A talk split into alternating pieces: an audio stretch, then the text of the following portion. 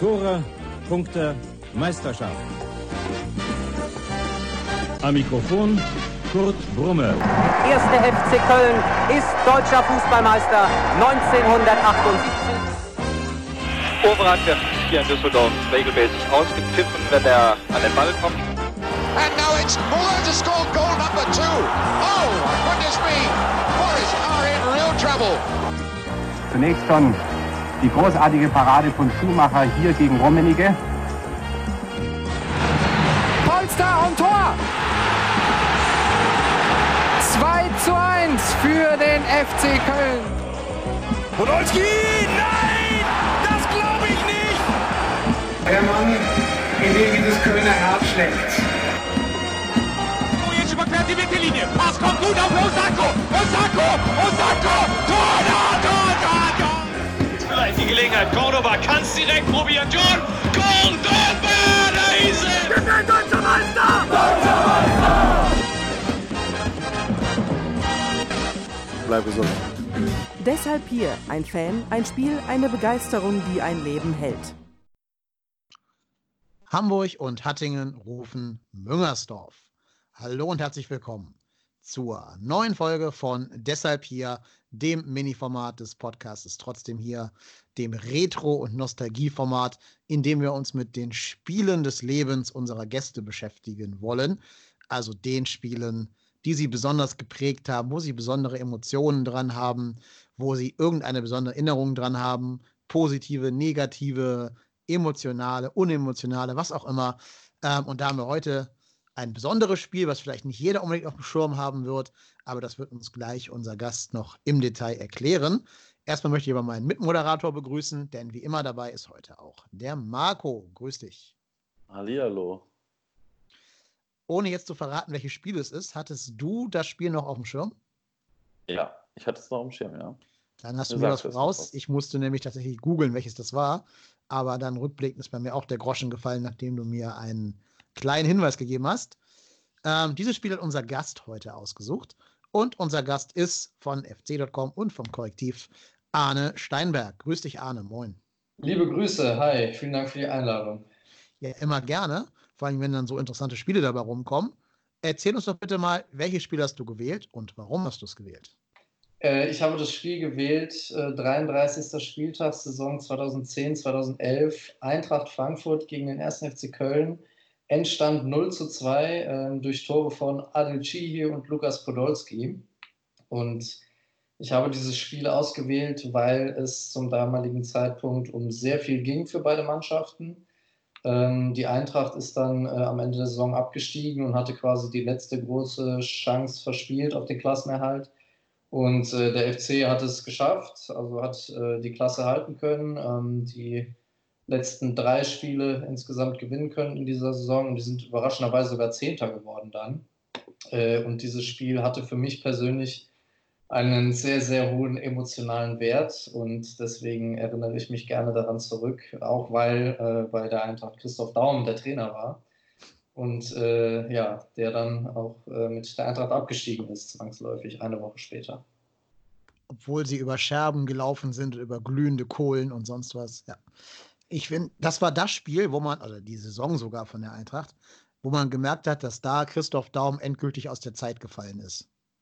Ja, das war absolut absurd. Also ich kann mich noch daran erinnern, dass äh, die Hinrunde für die Eintracht sehr, sehr gut lief unter Skibbe. Und äh, die haben irgendwie so sechs, 26 Punkte geholt und danach wirklich eine gnadenlos schlechte Rückrunde hingelegt mit nur acht Punkten.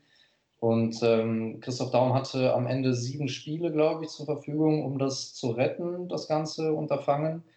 Äh, hat dann nur drei Punkte geholt und die Eintracht ist abgestiegen, okay. Und äh, seine Äußerung nach dem letzten Spiel war halt, ja gut, äh, wir sind jetzt gefasst, wir haben das kommen sehen, wir haben unser Bestes versucht, weiter geht's so. Und äh, das war, wenn ich mich daran erinnere, kriege ich immer noch Gänsehaut, weil äh, diese Figur alleine, Christoph Daum, das äh, löst sehr, sehr viel aus an Emotionen.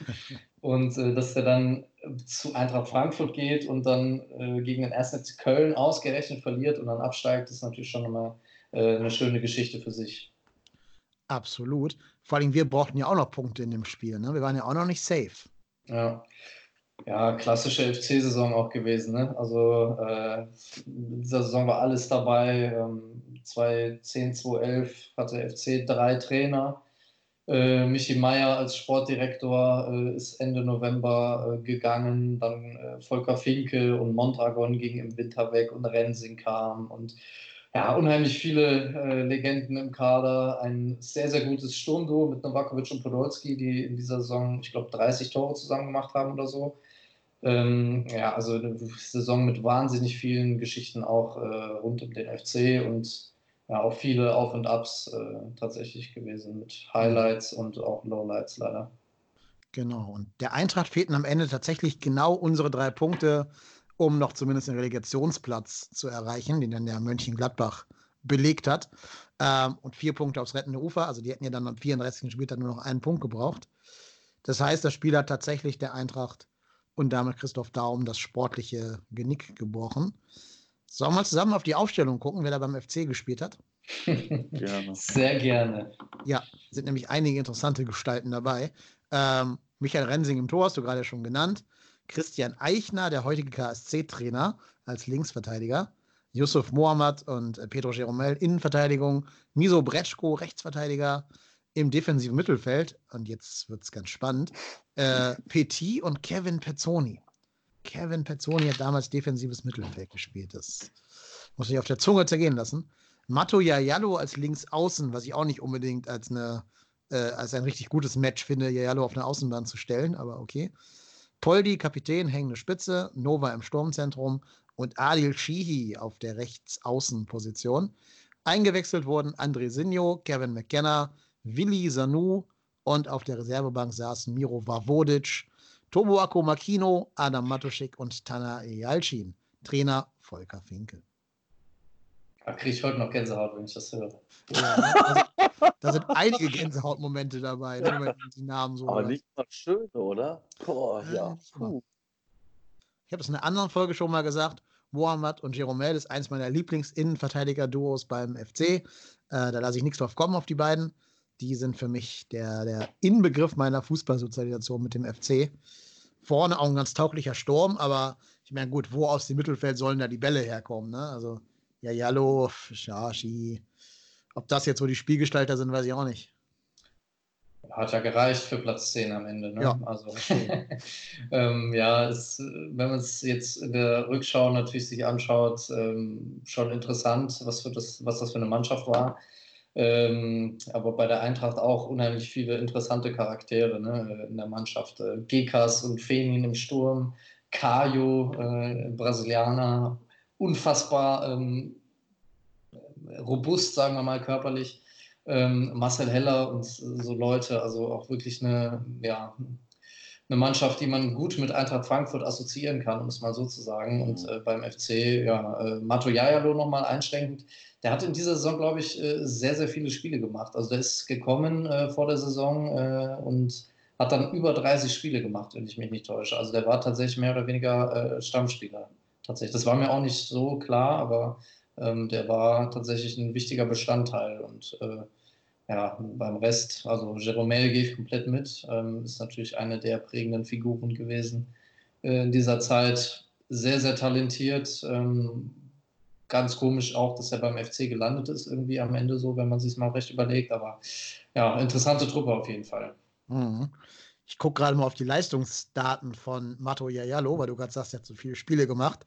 Die Noten sind schon interessant. Also Kickernoten immer mit Vorsicht genießen, ne? aber 5,0, 4,0, 5,0, 4,0, okay, eine 3,0, 3,5, 4,0, 4,0, 4,5, 4,0, 4,5, 4,4, äh, 6,0 gegen St. Pauli im Spiel vor dem, vor dem Eintracht, äh, vor dem Bayern-Spiel. Äh, 5,0, 5,0, also er war stets bemüht, sagen wir mal so. Ja, war auch, waren jetzt wenige Sechsen dabei, also es geht ja. ja genau. Ich habe jetzt auch nicht die anderen Noten dagegen gehalten, wie so Miso Bretschko oder so abgeschnitten hat. Oder Pezzoni. Äh, werden wir jetzt wohl nicht mehr rausfinden können. Ja, äh, wollen wir auf das Spiel gucken? Gerne. Genau, du hast ja schon gesagt, ne, da steckte richtig viel drin, richtig viel Pfeffer. Wie hat denn der FC aus deiner Erinnerung heraus dieses, dieses Spiel angenommen?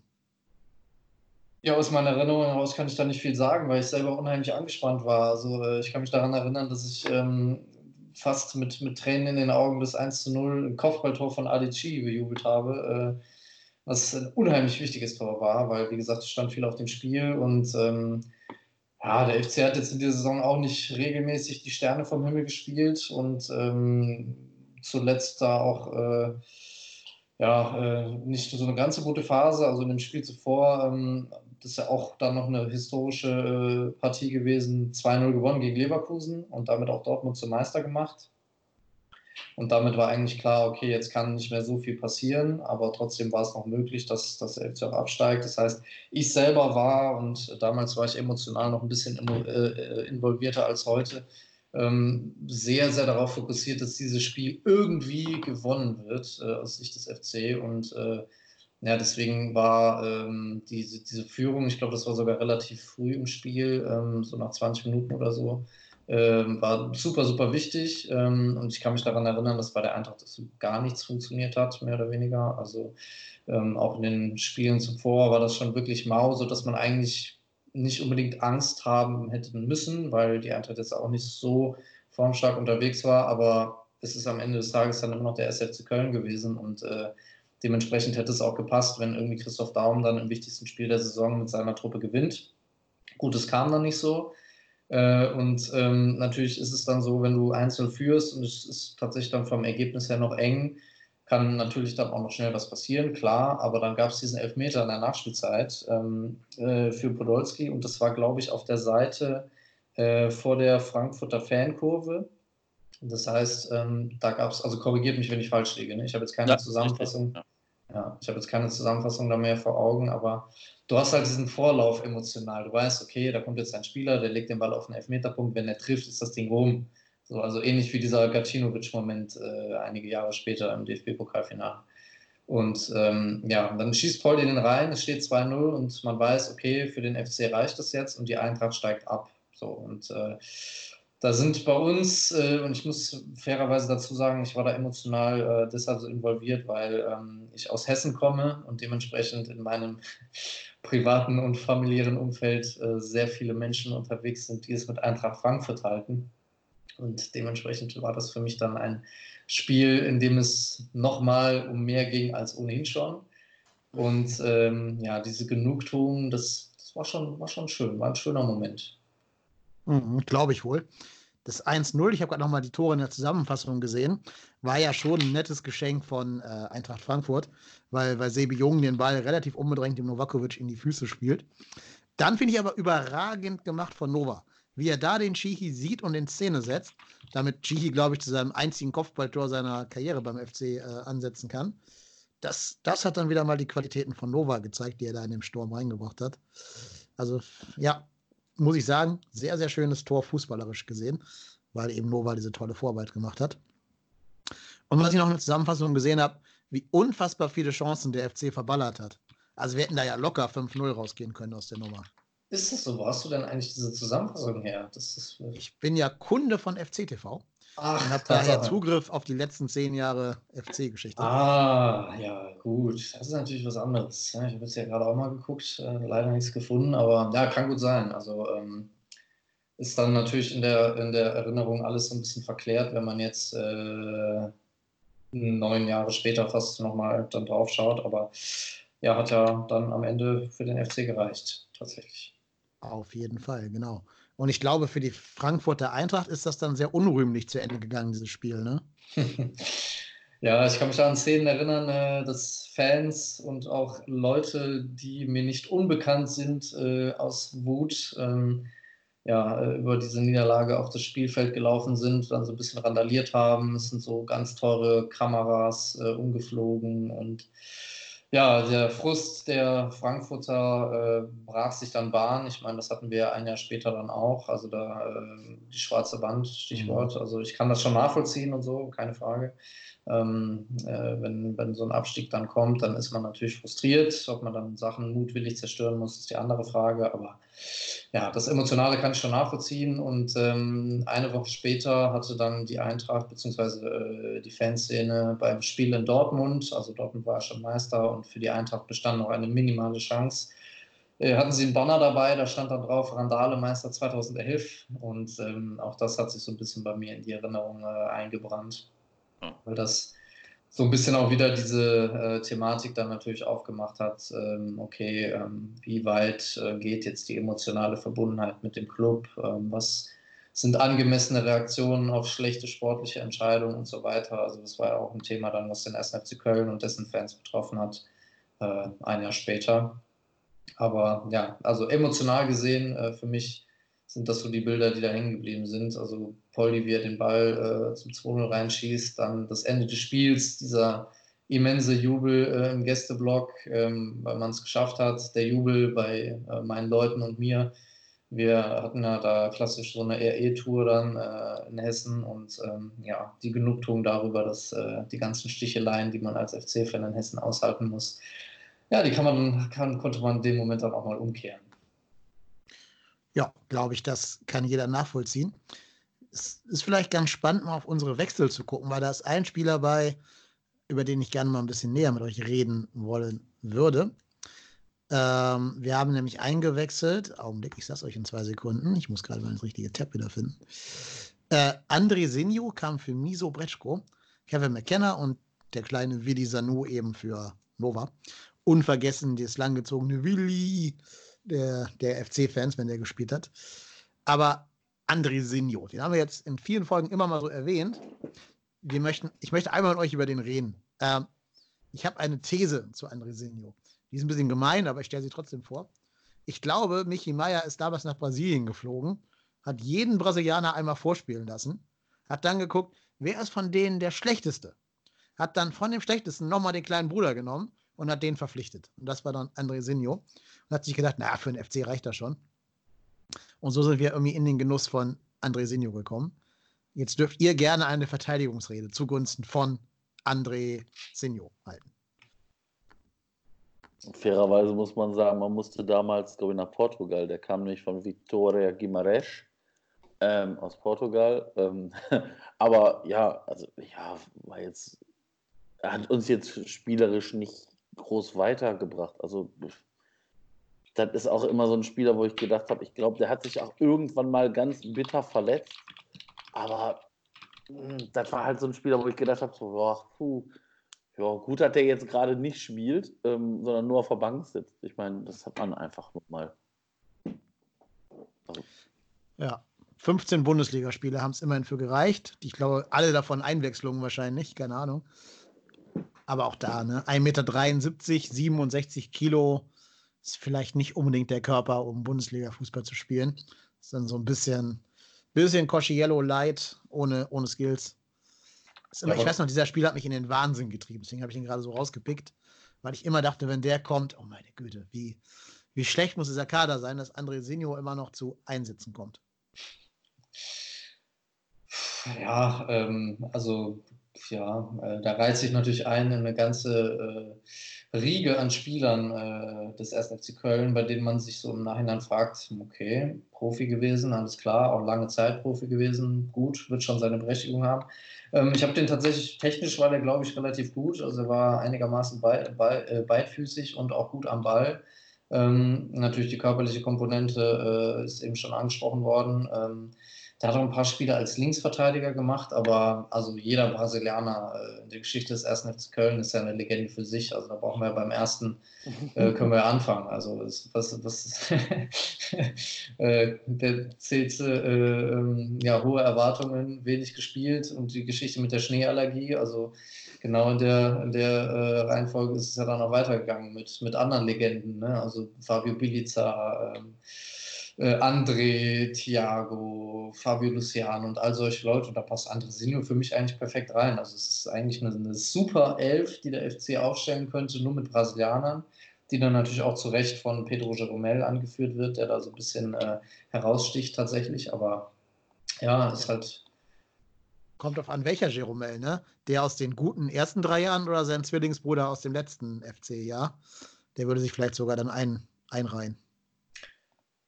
Ja, stimmt. Ja, ich, ich fand Jerome eigentlich immer gut, weil das war ähm, ja, ein Spieler, der wollte eben auch Fußball spielen, der hatte Bock, der hat hinten ein bisschen rumgedribbelt. Das, das fand ich geil, das hat mich irgendwo abgeholt, muss ich sagen. ja, also ich bin auch riesen Jeromel-Fan. Ich glaube auch eher, dass der Verein ihn klein gekriegt hat am Ende. Also mhm. der Geistbock-Fluch kam bei ihm einfach in voller Heftigkeit erst nach ein paar Jahren zum Tragen. Und der hat auch sehr unter Sollbacken gelitten, unter diesem komischen, nicht vorhandenen System unter Sollbacken. Ähm, aber an sich schon geiler Kicker. Also den hätte ich auch tatsächlich zurückgeholt, als er damals ausgeliehen war, dann nach Porto Alegre oder wo das war. Ich hätte ihn zurückgeholt. Ich hätte gesagt, unter Stöger, Stöger kriegt alle wieder hin hätte man wahrscheinlich auch von Jeromel erwarten können. Ab und zu gucke ich nochmal bei Y-Scout äh, in so Ausschnitte rein von ihm und fühle mich so mhm. an, an, gute alte Zeiten erinnert. Er spielt ja, glaube ich, noch bei Gremio jetzt. Ähm, ist auch Kapitän, soweit ich weiß. Also immer noch recht, recht gut unterwegs, glaube ich. Yep. Und WM-Teilnehmer, dürfen wir nie vergessen. Ja, ja. Ohne den 1. FC Köln hätte er es nie geschafft, natürlich. Genau. Natürlich ich meine, der gehörte uns Nein. damals sogar, als er bei der WM gespielt hat. Also offiziell war er noch unser Spieler. ja, aber ich meine, dieses Vertragskonstrukt damals äh, ist ja auch nicht so unrecht dann in den Football Leagues aufgetaucht, weil es ja wirklich relativ wild war. Ähm, deshalb, ja, komischer Deal. Habe ich gar nicht mehr so auf dem Schirm. Kannst du es gerade nochmal irgendwie wiedergeben?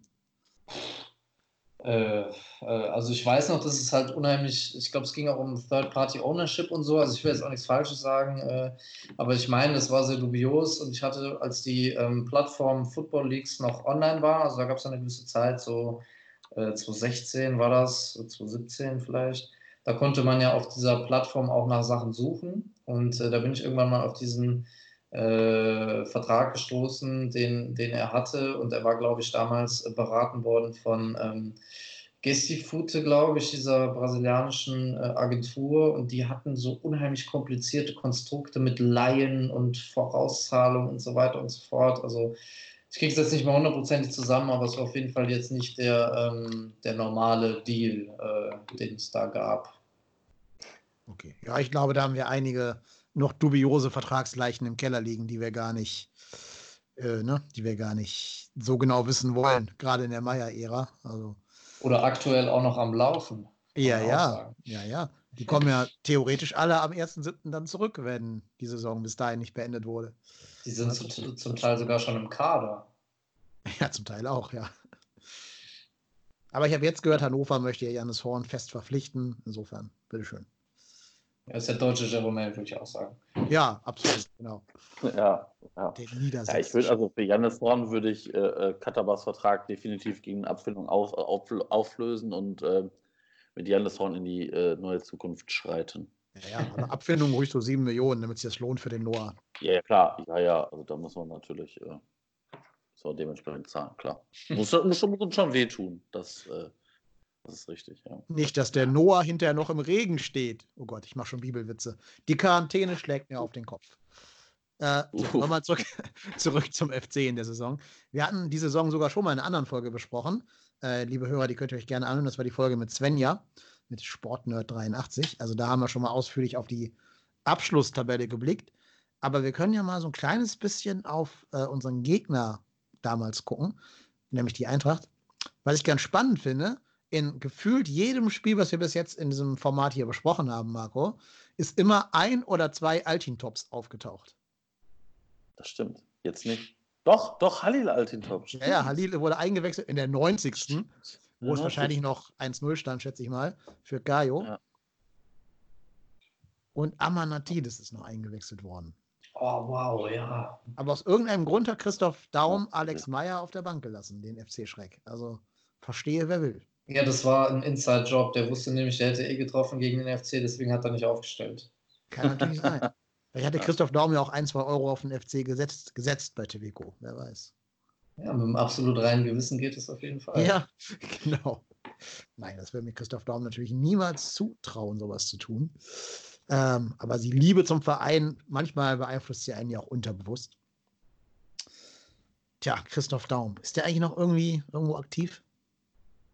Zug gefahren neulich, habe ich gesehen. Ja, Zug gefahren habe ich auch gesehen. In ja. Frankfurt, ne? Das waren noch Eintracht-Fans, die ihn da beleidigt haben. Ja, ja, von Eintracht-Fans, ja. ja. Ja, aber du wolltest, du wolltest eigentlich auf die Eintracht zu sprechen kommen, glaube ich, oder? Ja, ich wollte eigentlich genau das sagen mit, mit Altintop. Ach so, ja. aber natürlich auch, das hast du, hast du gerade schon mal angedeutet, ist ja ein historischer Absturz, ne? Von 25 auf 8 Punkten. Ja, ja krass. Krass, dass es dann äh, so da niederging auf einmal. Mhm. Ist halt so ein bisschen die gespiegelte Saison von uns jetzt gerade. Ne? Also, wenn du die Zeit vor Gistol mit der Zeit nach Gistol jetzt in der aktuellen Saison vergleichst, dürfte von den Zahlen her recht ähnlich sein.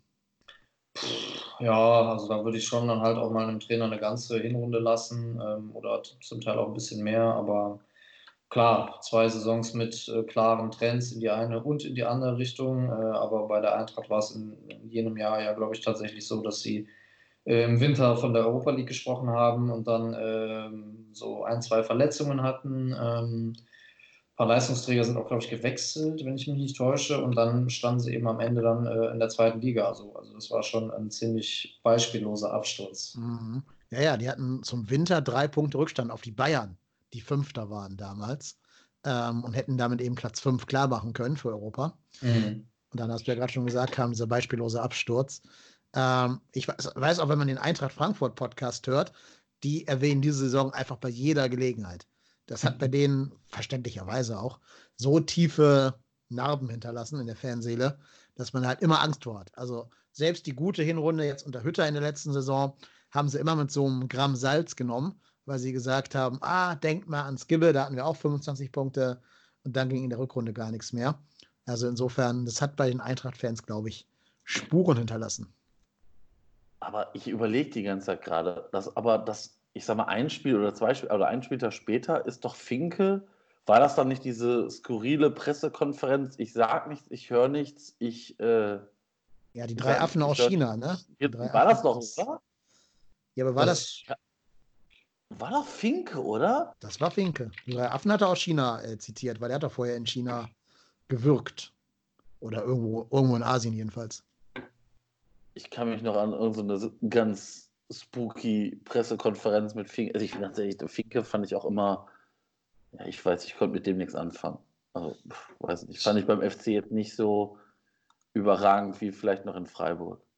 Äh, ich habe das hier mal kurz recherchiert, zeitgleich. Also diese Pressekonferenz mit dem Affentheater, das war im März 2012, als er dann gegangen ist. Äh, wenn hm, ich das mich jetzt war doch, täusche. War das nicht irgendwie, Aber, entweder gehe ich oder es geht Sollbacken oder irgendwie so, oder schmeiße ich gerade die Zeiten jetzt ganz durcheinander? Ich glaube schon. Nee, das dürfte hinkommen zeitlich. Ja. Ich meine irgendwie genau, es war, Sollbacken war angezählt. Das war die Szene, wo auf, sein, auf der Pressekonferenz sein Handy klingelt und Sollbacken sagte, ist meine Frau, die will wissen, ob ich noch einen Job habe. ähm, der war ja schon sehr, sehr am Wanken. Und ich glaube, Finke wollte ihn noch raushaben, aber irgendwer im, im Verein hat sich halt pro Sollbacken ausgesprochen. Dann hat Finke eben gesagt, ja, wenn ihr mich hier so enteiert, dann das schmeiße ich halt als Sportchef hin. Und dann haben sie halt eben Finke verloren, also sehr parallel zu der Fee-Saison jetzt dieses Jahr. Ähm, und da haben sie eben Finke verloren. Und dann ist halt, weiß ich nicht, drei, vier Spieltage später dann der Sollbacken doch auch rausgeschmissen worden, nachdem wir da von irgendeinem anderen Verein zerlegt worden sind. Dann hat, glaube ich, Frank Schäfer nochmal den Feuerwehrmann gespielt, aber hat halt so eine komplett ja. unfitte, morallose Mannschaft da übergeben bekommen, wo er auch nicht mehr viel rausholen konnte. Und dann sind wir doch relativ sang- und klanglos dann 2012 abgestiegen, meine ich. Ja, ja, das kommt hin. Wo ich, ich glaube, wir haben gegen Mainz, Mainz verloren, relativ deutlich. Ja, ja, ja und dann, genau. glaube ich, Solbakken entlassen worden und dann hatten wir noch die Spiele gegen Gladbach gegen die Bayern das letzte Spiel und ja und Hoffenheim. Nicht, Hoffenheim. Hoffenheim war ja. davor noch. Da hätten wir noch was reißen können und haben dann halt ja. verkackt. Das war auch die schwarze Wand dann später. Ja, genau, das war ja gegen die Bayern, ja. Genau. Ja, weiß ich noch. Ähm, tja, so ist das. Hier, das Spiel von Eintracht war sogar an meinem Geburtstag. 7. Mai 2011, wenn ich mich nicht irre. Ja, siehst du. Dann ja. würde ich jetzt auch nochmal meinen zweiten Geburtstag feiern, nochmal so neun Jahre später. Ja. Schau an, dann machen wir jetzt ja. immer gemeinsame Skype-Party, weil wir dürfen ja nicht mehr rausgehen. Ähm, vielleicht habe ich es deswegen auch gar nicht gesehen, weil ich habe wirklich in diesem Spiel keine Erinnerung, dass ich stattdessen irgendwie auf meinem Geburtstag war und den gefeiert habe. Ich weiß es leider wirklich nicht mehr. Ich kann mich nur noch tatsächlich an die, an die Randalen nachher erinnern, als Marco mir das gesagt hatte. Das Chancenverhältnis für das Spiel ist übrigens 0 zu 10. Also ja, Frankfurt ja, war wobei, nicht so Kleine Einschränkung. Ähm, die Eintracht hat ja ein Tor erzielt durch Theophanis Geckers, also eigentlich war es ein Eigentor von Jeromel. Das hätte für mich zählen müssen, dieses Tor. Hat sogar der Kicker nachher geschrieben, Felix Brüch, Note 4,5. pfiff zu Unrecht den Ausgleich durch Gekas weg, der zwar beim Freistoß von Köhler im Abseits stand, wobei allerdings durch Hellas kontrolliertes Abspiel eine neue Spielsituation entstanden ist, was ohne Zeitlupe allerdings schwer zu bewerten war. Also sprich, der Videoassistent hätte dieses Tor gegeben. Gut, dass er nicht da war. Ja, gut, dass er nicht da war, genau. Und auch nochmal ganz spannend hier, Spielnote, Kicker, 5,5. Jenseits der Zumutbarkeit. Spielerisch wie auch die Chancenverwertung auf Kölner Seite. Das ist eine absolute Frechheit. Das war für mich das Spiel des Lebens. Ja. Da will ich ja nochmal da will ich ja noch mal beim Kicker anrufen jetzt und meine ganzen Abonnements kündigen. Das ist eine absolute Unverschämtheit. Ich würde vom Schreibstil her tippen, dass das der Herr Lucem geschrieben hat. Dem würde ich vielleicht mal eine freundliche DM schicken bei Twitter. Wow, ja, muss ich jetzt auf jeden Fall mal angehen. Das ist ja. Das kann das gar nicht in Worte fassen. Das war ja. für mich das Spiel schlechthin. Und da gibt es im Kicker der absoluten Instanz des deutschen Fußballs eine was? 5,5? 5,5, ja. 5,5. Ja, und eine 5 gibt es normalerweise, wenn das Spiel stattfindet, schon alleine. Und, ja. Was ja in diesen Tagen auch selten ist. Ähm, ihr seht, wir haben es geschafft. Dieses Format hat es geschafft, aus Arne Steinberg einen Wutbürger zu machen. Also insofern hat dieses Format zumindest irgendwas bewirkt. Ob es positiv ist oder nicht, sei dahingestellt. Arne, wir danken dir sehr herzlich, dass du uns mit auf diesen Erinnerungstrip genommen hast. Auf ein Spiel, das ich, wie gesagt, nicht mehr umschirm hatte, aber das tatsächlich rückblickend relativ hohe Relevanz für den Verein hatte. Vielen Dank, dass du unser Gast gewesen bist. Ja, sehr gerne. Vielen Dank für die Einladung. Jetzt muss ich tatsächlich noch zum Randalemeister 2020 werden, wenn ich mir die Bewertung beim Kicker anschaue. Ja, tu dir keinen Zwang an. Du hast jetzt ja genug Zeit und alle anderen auch. Insofern findest du da bestimmt ein paar, die dich begleiten wollen. und Marco, du warst auch wieder hier. Ich war hier. Du bist der Ruhrpott Hennes. Ich bin Kalenep. Und wegen Spielen wie Eintracht Frankfurt gegen 1. FC Köln 0 zu 2 sind wir deshalb hier. Das war eine weitere Folge Deshalb hier, dem Mini-Format des Trotzdem hier Podcasts. Wir nehmen diese Mini-Folgen auf, um Leute zu unterstützen, die das im Moment brauchen. Nicht nur durch Audio-Content, sondern auch durch Spenden. Daher gehen alle Spenden, die wir im März und April erhalten, ohne Abzüge an die Tafeln Köln. Wie ihr spenden könnt, erfahrt ihr unter spenden.trotzdemhier.de.